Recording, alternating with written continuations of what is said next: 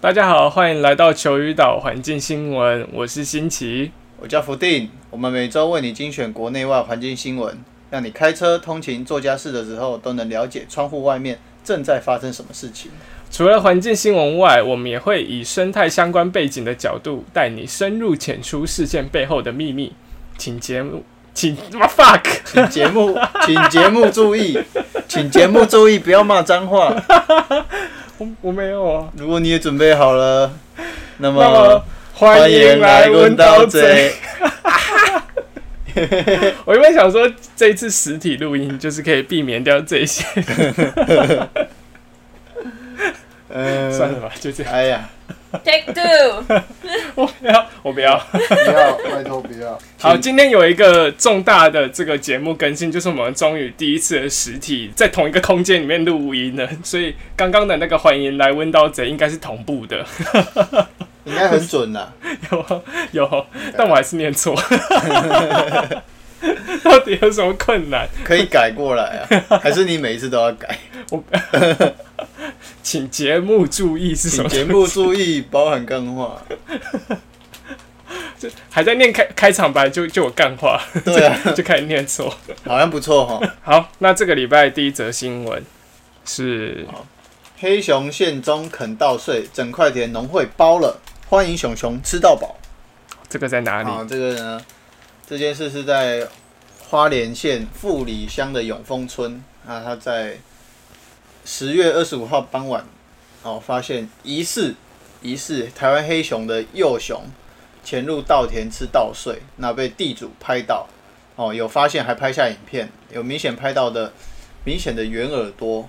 那嗯哼，推动里山农业的富里乡农会今天宣布，呃，十月二十七，这是二十七号的新闻，哦，他们在二十七号宣布，被台湾黑熊光临的有机米田地，整块田农会包了，保价收购买下本期二期稻作，特意不收割，让灰让黑熊 吃个饱，让回忆。灰熊吃个饱，所以这个是发生在平地。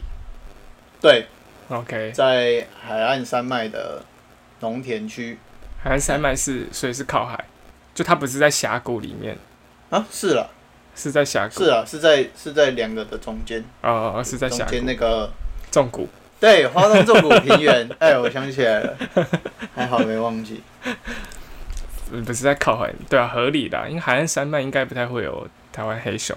可是富里是在花莲的北中南那一段，在南部，比较南在南部靠台靠对台东的地方。对，靠台东，然后它是在两座，就是两条山脉的中间， OK 就是纵谷平原那里。嗯对，那那边我记得是一个农业蛮兴盛的地方，而且我记得那边有一个有一个地方算是年轻人去，然后有建立一个农村社会。那他们每年还会举办农村音乐季，哼，哦对，哎所以会邀请会邀请乐团去那边表演，其实是蛮成功经营的一个农村观光的地方。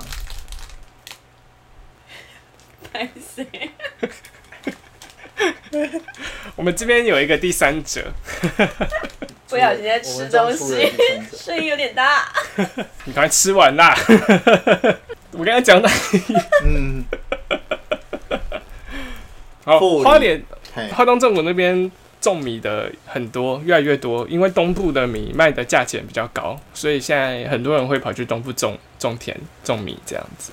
这是农会的总干事张小姐说，能被黑熊光顾的有机米农田呢，表示它是受到动物的信任。那从周边周边的环境来看是，因为它有隐秘的草丛，还有其他废耕地没有在耕作，所以嗯哼人少，有这些呃这些东西的掩护，所以才能让小熊安心的出现在这里，大吃特吃。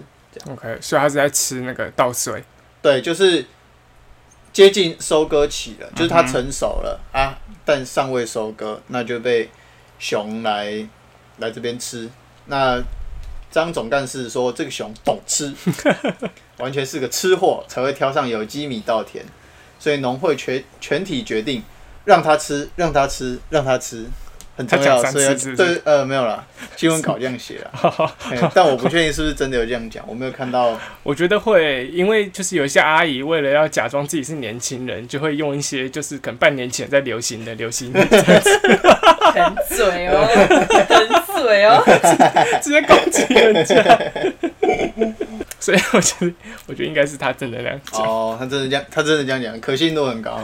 OK，就一个受到阿姨婶婶欢迎的欢迎的流行新奇语人格。阿姨去告他，所以你也在叫她阿姨，人家说不定是姐姐。好了，那拍到黑熊好像是一件好事，对不对？我觉得，诶，花东最近比较没有那么深山的地方，越来越多有熊出没的新闻诶。对啊，野生动物哦、一方面是人为干扰因素减少了，嗯像疫情，那再来就是台东，以以我常去部落去交流、去游玩的经验来说，花莲北部就是花莲市嘛，所以很多观光客会去。那花莲南部这种比较少人去的地方，然后跟台东这些这些地方是比较常会黑熊还比较常现踪的地方。这几年是不是这只是第四只了？嘿，对，就是力道啊，然后那几只扣一扣。嘿啊，算是蛮蛮开心的，就是平科大有出来讲话吗？平科大哦，对啊，想要更新一下，就是有些人会觉得说，诶，这个黑熊跑到这个市，也不是算市区啊，应该说平地的地方来吃稻子，好像是一件好事情。然后因为农会也同意说，那块地就不收割，要让黑熊吃到饱这样子。但是仔细想这件事情，好像又不一定完全是一件好事情，因为如果他今天是没有遇到人，那如果他今天有遇到人的话，可能就会不是单纯的熊熊来吃把费，它可能就会变成人跟熊的一个冲突。那这件事情就有可能会导致导致其中一方受伤这样子，所以其实还是要多加注意。那我这边有找到啦，就是台湾黑熊协会他们有对这件事情发表看法。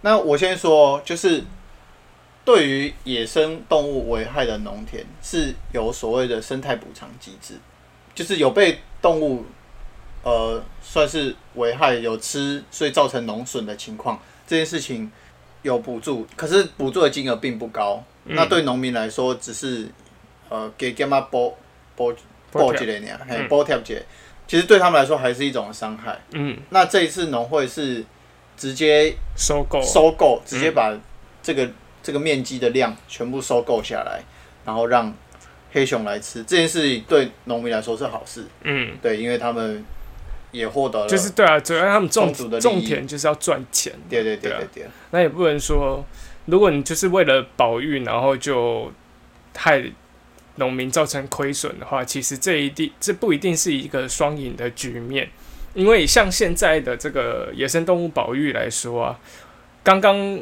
前面有讲到里山倡议，其实就是在讲说讲说 说其实就是在讲说，人类有限度的干扰，反而有有利于野生动物富裕这件事情。你要不要直接加入我们的聊天？ 我努力忍住不要笑，但你真的等太久。没有，你知道， 因为我在讲话，我忍住了，你知道，我真的忍住，你知道吗？我记得有一次我跟他去我约忍不会，了。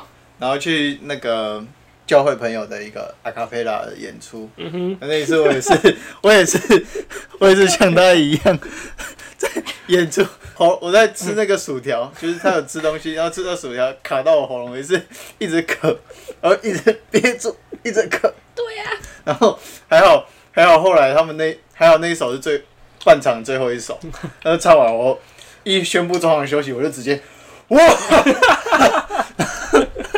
很痛苦哎、笑死， 那你就加入吧。对啊，也是加入好了，对啊，无所谓。我开始就像刚刚一样插两句，你有你有看到这个新闻吗？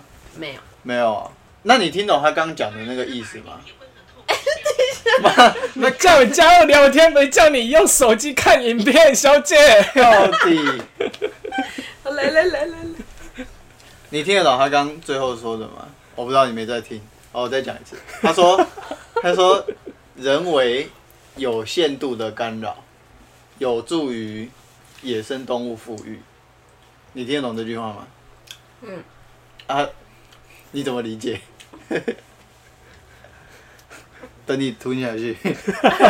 还要等他 呢，哎呦，哦大牌哦哦，哟，请他进来，嘿 啊，现在已经来开杠，赶快等伊食料哦。好了，我直接讲了， 受不了。呃，以贡寮为例好了，贡寮是山丘丘陵地形，嘿，那为了要种田，就是会开发梯田，所以早期的贡寮是满山都是梯田，然后种稻。因为现在乡村的人口流失的关系，所以在耕种的田区就越来越少。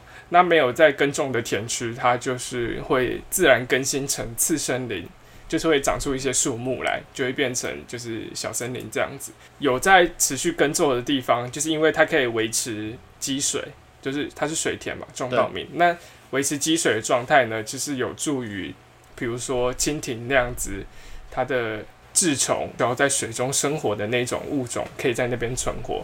另外就是一些水生植物，水生植物需要有水的环境的话，也可以持续在贡寮生存这样子。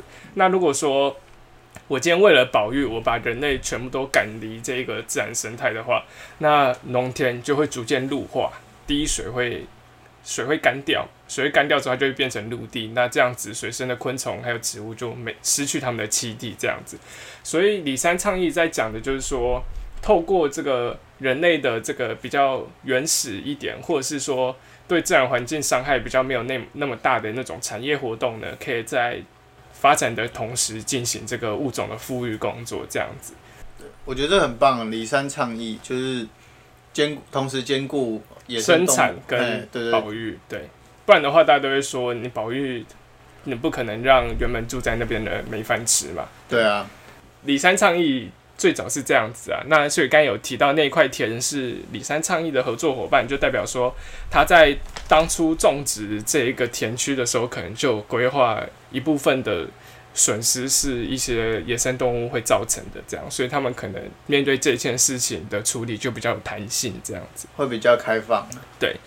但是也是有人说，你那块田全部都让黑熊吃，有可能会改变黑熊的食性。对这件事情，在黑熊保育协会，就是黄黄美秀老师他们的团队里面，就有特别提到说，呃，地方地方的心意值得肯定，尤其是让它吃、让它吃、让它吃这件事情。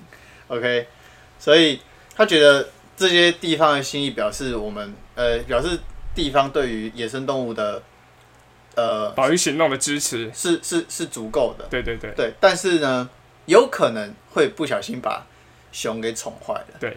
对，那这就不会是我们地方愿意乐见的事情。也不是保育人士想看到的。对，因为它会动物就是会追着食物在走，嗯，所以如果让它发现说，我讲简单一点，就是让它发现这边有食物吃，那它来一次尝到甜头，就会来第二次，嘿，爱的食髓知味嘛，安尼。对，最怕的那种就是还会呼朋引伴过来 的。嘿，小姐，哎，阮家有 啦，来来 Hello，免来，费的巴费， 终于去加班，哎呀、安尼。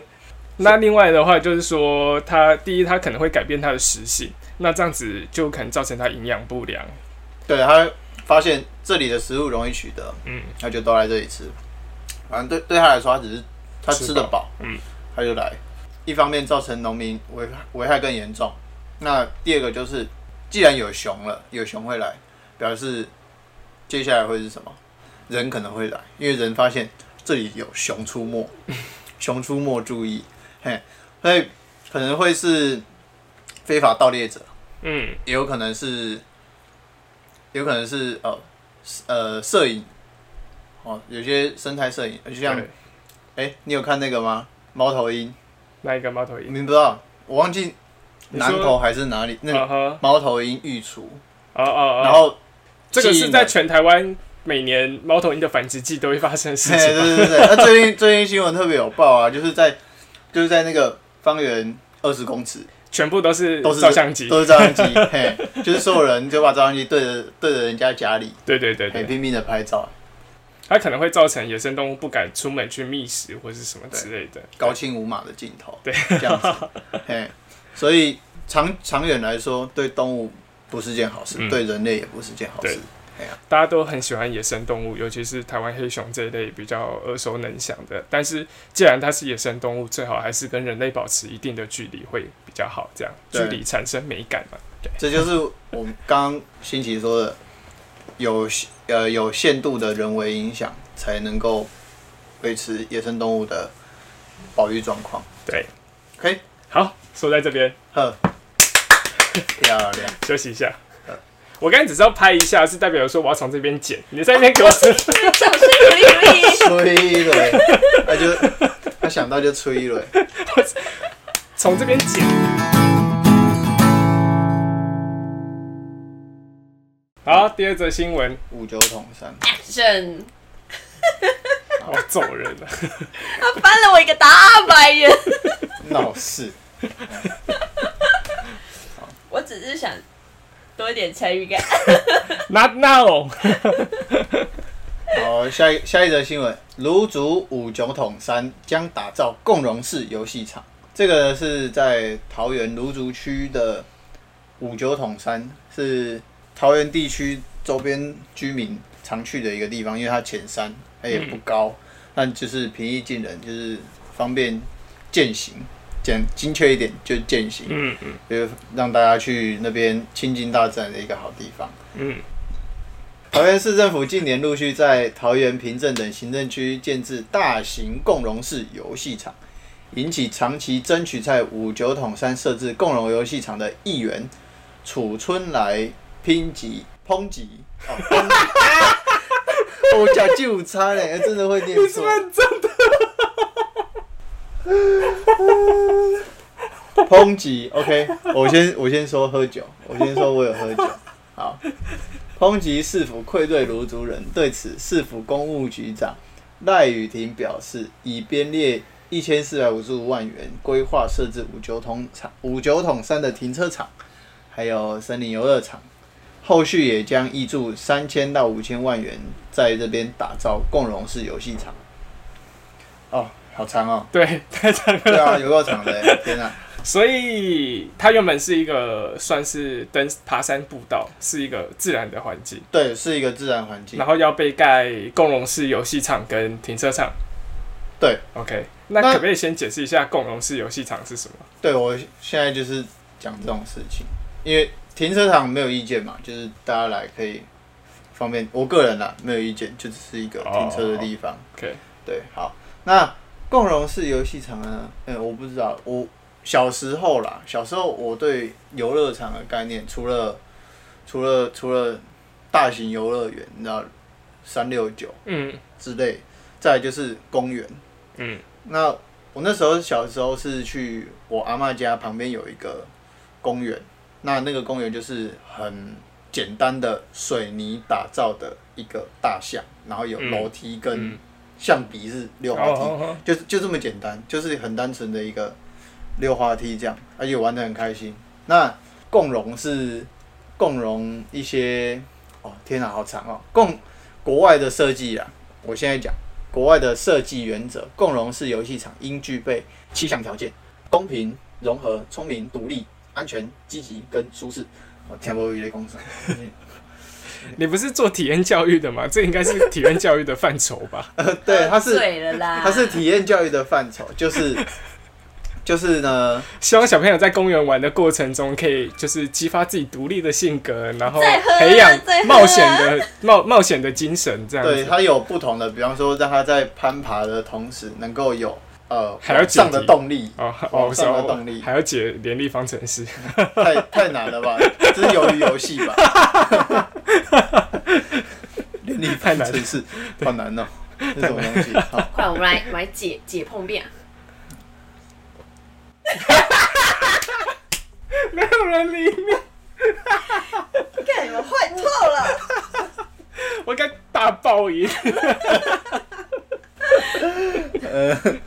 好，那共荣，我先回来。共荣市游戏场的话，目前呢，台北市台北市政府有特别去规针定。对这这件事做规定。共融式游戏场系指每个人每一个人哦，要强调每一个人都能共同参与游戏以及互动的游戏空间。嗯哼那每个人包括儿童，具有智能障碍的儿童，嗯哼啊，有肢体障碍需要使用轮椅的儿童，比较弱势的对，还有社交困难、情绪障碍的儿童，嗯哼有感官功能障碍，哦，听觉或视觉之类的儿童，还有包括家人、哦父母、哦爸爸妈妈、兄弟姐妹呢。嗯那社群包含老师、朋友、照顾者或保姆，或者是有身心障碍的成年人。嗯哼台北市要再多加一个计时器，台北市你知道吗？台计北时器哦哦，对，最近是不是最近的？它就是限制一个荡秋千只只能能当玩，三分钟， 它限制小 朋友，还被还被小朋友抢。那时候我觉得真心个人分享才是真的分享。 我的 天哪、哦，期待台北再多加一个计时器。对啊。那这个呢，目前在台北哦，应该说全台湾各大公园都会有。那像泰山慈修公园，你有去吗？就是攀树的，哎、对对，对之前攀树比赛有在那边办。好，那池秀公园有，那有一些，反正很多都有了。好了，那重点是现在五九桶山要设置这个共荣式公园，有发生什么样争议吗？争议其实并没有，只是议员觉得说，呃，是这，因为它这个地目五九五九桶山的地目是这样子的，嗯它的地目是公园用地，嗯哼，但是政府一直以山坡保留地这件这个地目来推迟它的开发，开发，市议员觉得说政府就是在推拖拉这件事嗯情，他们认为说应该要应该要持续对这个地方开发，让五九桶山成为一个观光的步道，嗯哼吸引更多的人来。 ，OK，但是，一般民众是呃，应该说很多民众其实蛮反感的，就是好好的一个好好的一座山，为什么要做这件事情对？哎呀、对，你现在才讲，对就是 对嗯我在想，嗯这个新闻跟环境新闻有什么关系？ 明明就是后面有明明就是一部分的居民反对开发嘛，对对对对对啊。他们那个时候还有就是有，诶我记得是这个礼拜他们要带那个小朋友去抗议，我、是这礼拜啊，嗯，好像是就是亲子共学团，还有或者是荒野保护协会之类的吧，哦乱 讲，其实他们根本就没有去。我其实我没有很确 定、剪啊， 掉。所以就是有人去抗抗，有人在抗议这件事情就对了啦。对，嗯这件事情是这样子的。 ，OK，呃，目前是有步道的同胞工程已经开始开工进行了。嗯那我个人的话，我其实是蛮不喜欢，就是好好的一座山，就是多了那些不适合那边的色调跟设施这样的。嗯因为我个人的感觉会觉得非常的人工非常差。对，哎呀、对，因为我觉得这种应该卢竹，哎、桃园人，卢竹在是这，什么样的地方我？是你有去过吗？五九同九山，桶山，九桶山有去过，你有去过？嗯，那、你跟谁去？通常跟跟家人去啊。跟家人去就。是散，你又不带我假日去去散哦步，，我这还好，我带你去哦。你在地人，你你爱吵们又我，不带我去，你爱吵我去吧。我不去啊，哦，所以你跟家人常去，没有常去啊，小时候去过一次。小时候去过一次。对啊，哦，但那边还蛮漂亮的。可啊，可是现在要开游乐场啊！你想想看不就要是会有嘛溜滑梯，我不想要， 我要溜滑梯干嘛？无聊。但是你是阿姨啦，你不玩溜什滑么梯啊叫，阿姨？ 我是姐姐，没有，我是 妹妹，好吗？你是阿姨啊，阿姨你用不到溜滑梯请啊。好好注意措辞，好吗？小朋友会想要玩溜滑梯啊，他们都要叫姐姐，好了，小朋友玩溜滑梯啊， 不用玩溜滑梯啦，干嘛玩溜滑梯？叫人去爬树就好啦。你们不是最喜欢带他们爬树 吗那？是我们喜欢带他们爬树，但他们不一定想要爬。把它丢上去啊，丢上去，来自己下来， 摔下来。没事 啦，可以的。我哦，对，所以你们刚刚问我什么？没有是我哦，对我想要问，就是卢竹那边通常主要的特色是什么，或是他们区域主要的卢产业？竹，卢竹就是住宅区偏多啊，嗯对啊，然后钢架哭，没有，嗯，没有，通常就是住宅区，工业区在比如说观音啊、哼，海边。巴德啊那边附近，对啊，那边很多住宅区，然后建了很多的豪宅，哎、没有豪宅啊，就是高楼大厦这样。 OK，我现在看卢竹这边，它其实就是有一块是前山，然后另外一边就是往市区了，这样子。嗯，它其实是在林口跟龟山的旁边。卤卤煮的环境其实住起来蛮宜人的， OK， 很舒服，很安静。零哦八，它在南坎那边呢，是不是？对啊，对啊，就是发现那 个南坎企鹅企鹅的地方，来看企鹅是什么东西？夜路。那个夜路就是我跟你讲，那个是之前 的一啦，个一个迷因啊，就是有人在那个类似那种我是南坎人或是我是桃园的那一种地啊方性的嗯嗯 Facebook 社团。就是 Po 文说，哎、在那个南坎的大牌旁边有一只企鹅，我然后就是啊我知这道个要联络谁？要通知动保处 吗？还是一九九九？我好像有看到这个新闻，我刚后我面刚查了一所有下，人我才想起来，我好像有看到这个蛮白痴的。所有人都说，干那个是夜路， 小兰哇哦，从此夜路就改名叫南坎南坎庆企企鹅鹅。对，怎么会有这么聪明 的人？我觉得你就是会看错的那个。我不会，好吗？我还是分得出来，好了，好吗？好吗？好了，那这个我觉得其实应该有其他的用地可以使用啦，应该不是都是一定要就是开发浅山环境，会不会有一些废弃的，就是工厂啊，或者是学校之类，或是弃耕地？欸弃耕地其实也没有比较好，对不起，剪掉。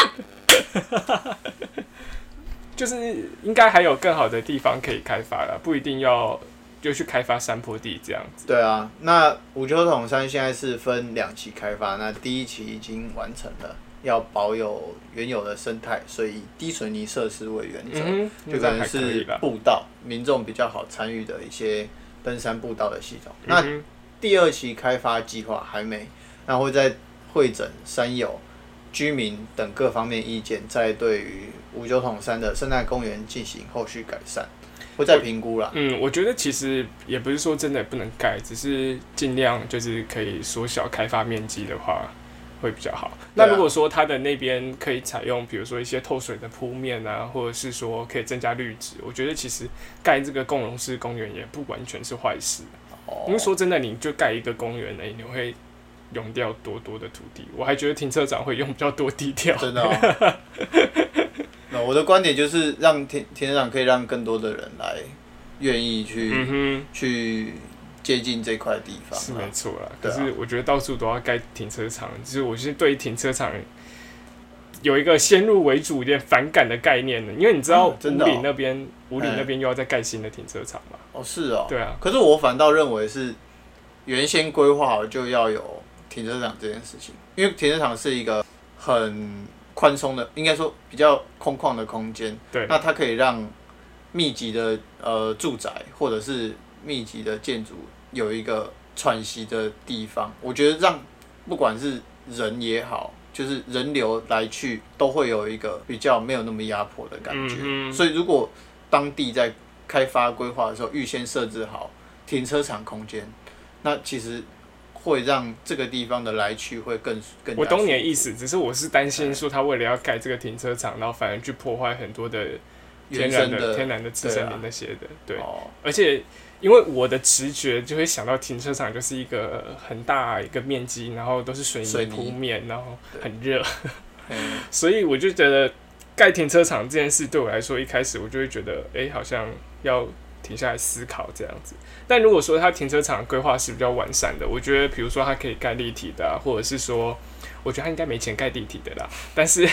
应该我懂了对，但是它可以增加一些植栽啊，或者是我刚才讲的，它是透水透水铺面的话，它其实可以很有效的降低那个地方的环境温度啊。这样，对比如说像韩国现在有开发一个雨水回收系统，它是马路会收集雨水，然后天气热的时候会把那个雨水喷洒在路面，然后帮城市降温这样。这个哦对，所以我觉得其实可以，台湾可以从停车场去试这些事情，这样子，不然就是看可不可以在停车场，就是它要开发的那个面积里面保留一些原本的树木，然后在规划停车格的时候就避开那些树木。我觉得其嗯实都是对这个整个开发来说相对友善的一个做法，那我们就之后再关注关注一它的发下展。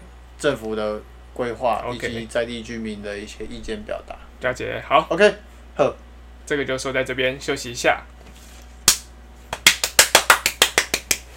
我已经习惯了。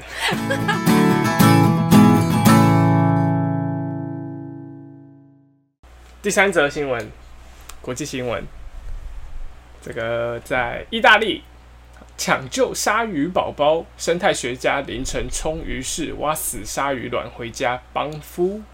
哦，这个呢是在意大利的马耳他岛，这个生态保育组织叫做 Shark Lab。那它的创办人呢，诺威尔，他每天凌晨的时候呢，他就会冲到鱼市，然后找到雌的鲨鱼，并且呢小心翼翼的从它们的体内取出鲨鱼卵，那再把这个鲨鱼卵呢带回去办公室，尝试让每条未出生的小鲨鱼再次获得生命。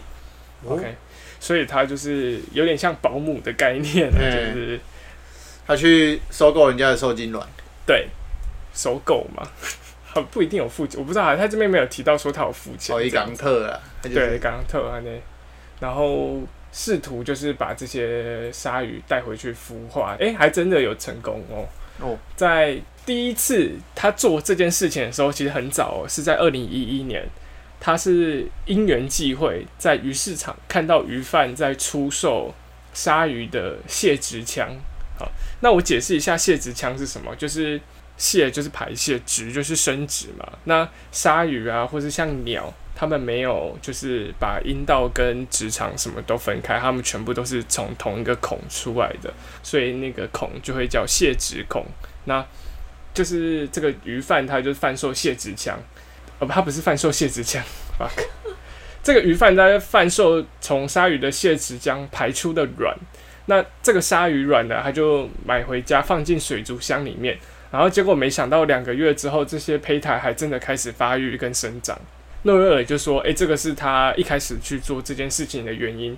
他就想知道说，诶，既然我这次这个成功了，那我能不能够发现，并且就是去养更多的小鲨鱼出来，然后把这些小鲨鱼就是也放的到当地的环境。那因为这些东西其实基本上是卖不出去的，所以他就是希望说，透过这些卖不掉的鲨鱼卵，然后重新孵化它们，给它们重新存活的机会。截至现在为止啊，他其实已经成功孵育了三百一十六条的鲨鱼，然后也放出去，哦，其实蛮厉害的、欸，对啊，就是培育鲨鱼卵这件事情。科学来自偶然。哈，我说科学都来自于偶然。呃，对， 我刚才想说科学都来自于欧郎，我想说欧郎新闻没有提到他是黑人。你说你怎么知道他是黑人？ 我是偶然，我是欧欧郎。郎，欧郎，人类起源在 非洲。意大利应该是白人吧？我看是不是刻板印象了一下，意大利也是说有，不定真的是黑人。对啊，对啊，好了，那总之就是，我觉得观众应该会很好奇，就说，哎、原来鲨鱼是从卵里面孵出来的，会吗？应我们该问一下那个曼曼啊，你觉得鲨鱼是怎么繁殖的？软吧？卵吗？怎么样的卵？什么样的卵？哎、等一下，它是哺乳类吗？它不是哺乳类啊。不是对啊，啊，所以是卵，对啊，是你软、啊。觉得是卵？应该是 吧？的确啦，呃，有一部分的鲨鱼是使用卵繁殖的，它们所会以生蛋。学校有教，就是鲨鱼其实是卵胎生，现在好像已经没有对吧卵胎生这个概念了，真的吗？嗯。他们就说，既然它生出来就是小鲨鱼，就是胎生，哦，就是胎生就。算胎生可，是胎生不是要有胎子宫胎跟胎盘盘是。吗？那个概念我觉得现在，我我在很久以前看到一篇文章说，好像现在没有分了。不知道他们那现在的课纲感觉很很乱，很怪。这个跟这科学跟科纲没有系关系哦，哦，这是科学事实。这是民粹，这是民众的谬误啊！如果如果有人对于小小朋友的自然课或者是中中学的自然课本有了解，可以告诉我们一下，嗯这样、我确定一下到底是不是有这件事情。我看了一个自然老师他写的部落格，多他久以前说？还是有在用，然后就像你讲的，其实鲨鱼或是鱼类还是有保留软胎生这个名字。那在爬虫类的话，就把软胎生拔掉了。爬虫类对只 focus 在爬虫类，对，只有爬爬虫类被拔掉。然后鱼类的话，就是有保留软胎生这一个介绍这样子。真的，所以所以说爬虫类有卵胎生这个行为，这然个后现象，两生类也也有。所以鲨鱼还是有软胎生，对，好，可是他有说，就是有些鲨鱼是卵生，有些鲨鱼是胎生。是啊，嗯是啊，像之前我忘记是几年前，三年前在台东有抓到一条大白鲨，你记得这个新哦，闻吗？我知道有，然后就那个大白鲨，就是肚子一切开，发现里面有十八只小鲨鱼。嗯，然后这件事情是震惊国际，因为人类第一次抓到怀孕的大白鲨，就可以证明说，诶，大白鲨是用卵胎生的方式来繁殖，不然嗯哼其实之嗯前哼是完全没有任何观测资料。哦，嗯我知道。 你不要在那边拿着你刚刚才找到的资料，这边跟我炫耀你知道这件事情好吗？嗯你刚刚才知 道， 没有，我是在帮你证实这一段 OK，话好吗？那你帮我确认一下，金沙是软胎生或是软那个？他会他会问说，是有金加沙榛是果的那个金吗？沙是卵 胎生，因为之前也是在台湾有捕到一只怀孕的金沙，对啊，金沙是卵胎哎、生。台湾的渔业很强哦，大家要知道这件事还情。有一个叫什么老沙，嗯老沙姥姥的姥，嗯老沙是嗯软胎生。 ，OK，谢谢。 好，长那知其识实了其实卵胎生的鲨鱼还是比较少，大部分的鲨鱼还是是胎呃卵生的，就他们会生蛋出来。然后大家如果有兴趣的话，可以 Google 就是鲨鱼卵，它其实有另外一个名字叫做鲨鱼卵壳，它除了蛋之外，它外面还有一层壳，可以保护它的安全。那有人会说它是海里的钱包或是什么之类，就是比较逗趣的说法，因为它看起来就像一个皮夹这样子。哦，这样很酷哎。那这样关于幼呃，应该说算是孵卵的行为，嗯这这这件事情，我们我们就没有去特别了解了，对吧，OK。这那还可以，这还这还是可以去探讨多了解的事情。我觉得这个新闻在讲到重点是可以说代表，因为软壳它其实是有一些保护的保护作用，保护的功还有能保在，护力的。所以才可以就是那个母体已经死掉了，但你把那个软壳拿回去孵化，它还可以继续成长。我觉得是主要是它这个机制帮助了这一点，这样。哦，那我在这个屏东海参馆有看过鲨鱼的软壳，实体吗？对，尸体就是里面有小鲨鱼在游，竟然可以在软壳里面，对，你嗯可以看哦到。到。你们诶，现在应该有开放，就是屏东海参馆，它可以申请去后台参观，就是你可以看到它。这是 什么什么声音？什么声音？拍手声，等一下你要你先你要你要我哎等着，想去， 哦先让我讲完啦，不好意思，不好意思，我都没讲完，你要去干嘛？去喂鲨鱼哦，被鲨鱼吃掉吧。啊，请继续。好，屏东海参馆它可以团体的话，好像，然后或者是它有散客场，就是人数挤满之后，它可以带你到这个水族馆的后台去了解他们平常怎么照顾或繁殖那些小鱼这样子，然后还可以看就是。它不是有那种超大的水族缸，然后你哎可以从上面往下看这样子，哦对，，就可以参观它的后台，然后它会介绍诶、这些鱼平常吃什么，然后可以体验处理那个食材这样子，这是开放客人进去的，对，就是要预约的场次这我样要子。预约，要费去用，预约，要费用， 要钱。你现在是指使我喝了啊去预约，喝了啊喝了啊，我要吹矿麦。要好了，不是重点，重点是说这个软壳是可以继续孵化。那大家如果有兴趣的话，就像我刚才讲，可以去海参馆看看这样。哦，我以为你要说可以自己去买一串回来敷。没有， 还是有一些条件吧。 哦，那这个软壳它其实除了一般。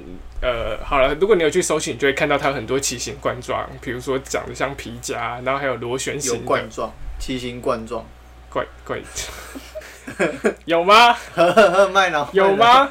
我有讲奇形怪状 吗？奇形怪状，奇形怪状。有，而且很大声。喝了喝了喝了，奇形没有没怪有状，没有没有没有，好，七星怪状冠到状。底就它有螺旋形的啊、然后有长条形的，就是各种各种造型都有，就你一看你都不会觉得说那个是鲨鱼卵这样子。是哦，另外，我想要讲就是，其实我上个月去南方澳的时候啊，就是有看到有人在卖鲨鱼。哦，那我觉得大家应该对鲨鱼的印象就是它是鱼翅吧，你第一个一定想到鱼翅这样子，嗯高级的食材。那其实台湾是有规定说，这个你要抓鲨鱼可以，但是你不可以把那个鳍割下来之后把鲨鱼丢回去。哦，对，小时候都会听到，就是长辈说太那个狠是了，吧！歌起气声，嘿，对对对，他就只是因为稀奇的高级食材嘛，对，啊，但、就是人家暴雷用的，嗯啊，就是最贵的就是那个起，所以他就割下来之后，村内的淡掉。那它还能活吗？没有办法，就是它会缓慢的在海洋里面窒息死去。太狠了！好那些人应该去枪毙。太严重了吧？ 为什么不能歌起气声？是因为，呃，应该说，为什么歌起气声之后会死掉？是大家知道鲨鱼是比较古古老的鱼的种类，它是属于软骨鱼，在演化上它是比较早出现的。那它有一个机制，就是说，它只要停止游泳的话，它没有鱼标，对所以它它没没有有办鱼标法，它没有办法维持一个中性浮力。没就错，是它只要不游泳，它就会沉到海底这样子。所以它一沉下去海底之后，它就没有办法就是换气，就是水不会经过它的鳃，它就会因为缺氧就死掉这样没子。错，那因为它没有鳍，它就没有办法游泳了嘛，所以被割起气身之后，鲨鱼丢回海里就是一定是只能死掉这样子。台湾就有规定说不能割起气身，所以如果你在鱼市场看到整条的鲨鱼是合理的，就是代表是 OK 的这样子。因为有些人会问说，为什么鲨鱼可以抓？它不是已经被国际就是列为就是异为或是濒危的动物了嘛？就啊，没关系，台湾就是这么神奇，哈哈就是就是各生地物民俗不同啊。对对对，还是可以抓这样子。那这边鲨鱼，因为它是顶尖猎食者嘛，那其实包括我们常吃的鱿鱼啊，靠北也不是鱿鱼啊 啦，鱿鱼， 鱿我鱼，鱿那个鱼，口碑，像我们常吃的尾鱼，还有旗鱼那些，嘿其实都是属于在海洋里面都是高阶，高阶的猎食者。那我们再回过来，回过头来想想看，陆地上的顶尖猎食者是哪些肉食性动物，肉食性的？比如对说狮子嘛，狮子、老虎、熊、熊、对不对豹。那我们会去吃狮子、熊、豹吗？狼好像不会，对不对？比较不会。我们在陆地上吃的生物都是比较底层，吃草的动对物为主，牛、羊、鸡、鸡、兔子猪。对，兔兔子，兔子，好，啊要我们要要这样吃是不兔子是？吗？有啊，有合法屠宰的兔子，有台湾。 哦，哦，我现在可以联络怎哦么，可以吃兔子？ 我现在我现在可以联络一个联络厂商，请他哦你说 我们同学，它没有了。呃，好，但是回到海洋，我们反而会去吃那些高阶的猎食动物，哎，对，这其实是一件很奇怪的事情，因为奇奇怪吗？对，因为如果我们去吃呃陆地上的高阶的这些肉食动物好了，那可能会造成底下的这一些数量会暴增，因为它们没有一个压制，压制它数量或是控制它数量的一个天敌存在嘛。所以，如果我们今天在海里面不断的去吃这一些就是大型的会捕猎的这些肉食动物之后，就可能造成底层的那一些小只的鱼的数量会暴增，那数量暴增之后，就会造成整个生态食物链的崩解这样子。哎，另外，呃，我觉得整个人类都是这样，人类对于整个海洋的生物保育的概念跟陆地上来讲是差很多的。了解的还不够了，对，不不能说了解还不够，其实我们都知道，比如说黑尾鱼，它其实是异尾的，对，但是就是它比它比熊猫还要濒临绝种，但是我们会吃尾鱼，但我们不会去吃熊猫，对。懂我的意思吗？就是哎可是我有发现一件事情哎、就是以我觉得海洋生物是你说越高阶吗？应该说个体越大，当然就可以供更多的人吃。嗯，对，那可是陆地上不一样，越高阶的，呃、越高阶的掠食者，它的体态、它的肉量是更精致的，就是它为了它是为了否狩猎，或者是、嗯或者是他那段时间吃，可能为了否冬眠而保存体力用的。哼嗯但是我们吃的可能是牛、羊、鸡、猪，或者是呃，应该说这养种殖低阶的啦对养殖比较第一个比较好养殖，再来是牛，它属于低阶，可是它体型庞大，嗯哼，它可以喂养更多的人。嗯哼，对，那所以在食人类的食用上面，是不是体型其实是一个蛮大的考量？这样是。但我觉得这个重点是要讲说，就是我哦们还是可以尽量选择那些食物链底层的鱼去食用，比如说，呃青鱼啊、竹夹鱼或者是套飞飞套鱼，套体物，对，套条，就是修更啊，这样。尽量不要去破坏那个食物链的平衡啊。我觉得只能这样讲。因为相对来说低阶的量也多，嗯也也比较不怕你吃啊。对，对啊，另外就是像我刚才讲到，比如说你把鲨鱼都吃光了，那假设青鱼就爆量繁殖好了，那青鱼爆量繁殖之后，它就会再吃光它下一个阶层的对的动物。那下一个阶层的动物被吃光之后，它可能就会因为缺乏食物就集体死亡，那就会连带再影响回来。再影响回来，在上面的鲨鱼更找不到食物吃，就全部都死光，然后底下的东西也全部都被吃光就死亡，最后我们海里面就只剩垃圾。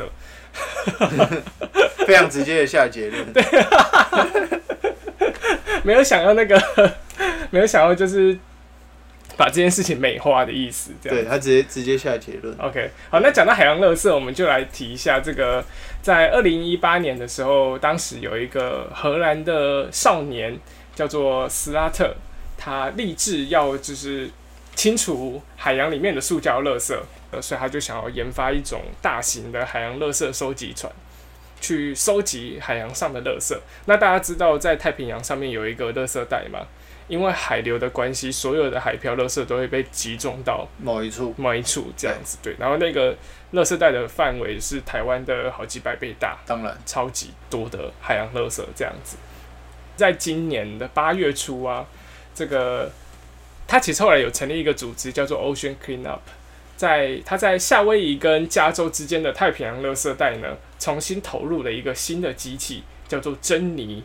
那这个珍妮呢，运用这个大型机器手臂收集垃圾到中间的一个漏斗型的网袋里面，就是用网子把那些垃圾收集出来。它一边吸，网子就拖在后面，其实有点像漂浮在水上的吸尘器的概念这样子。拖呃，对对对，对对对，今年八月八号啊，它就成功从海里面拖出了九千公斤的垃圾。嗯，好，然后大家都非常兴奋，就是说，哎、哎、真的成功了这样子。这个海洋机器人啊，它其实可以收集个是吧一万到一万五千公斤的塑胶垃圾。那大概啊，这个斯哈特他就是预估大概要十个珍妮才可以在五年清理一半的太平洋垃圾带。哦，对，其实是有机会真的可以对啊，听起来是蛮可行的一对个里就程碑是，说，在垃圾不持续增加的前提下，是有可能把垃圾清完的，但是这个前提基本上很难达到。因为呢，虽然它可以收集一万到一万五千公斤的塑胶垃圾，可是其实每年还是有一千一百万吨的垃圾被倒到海洋里面。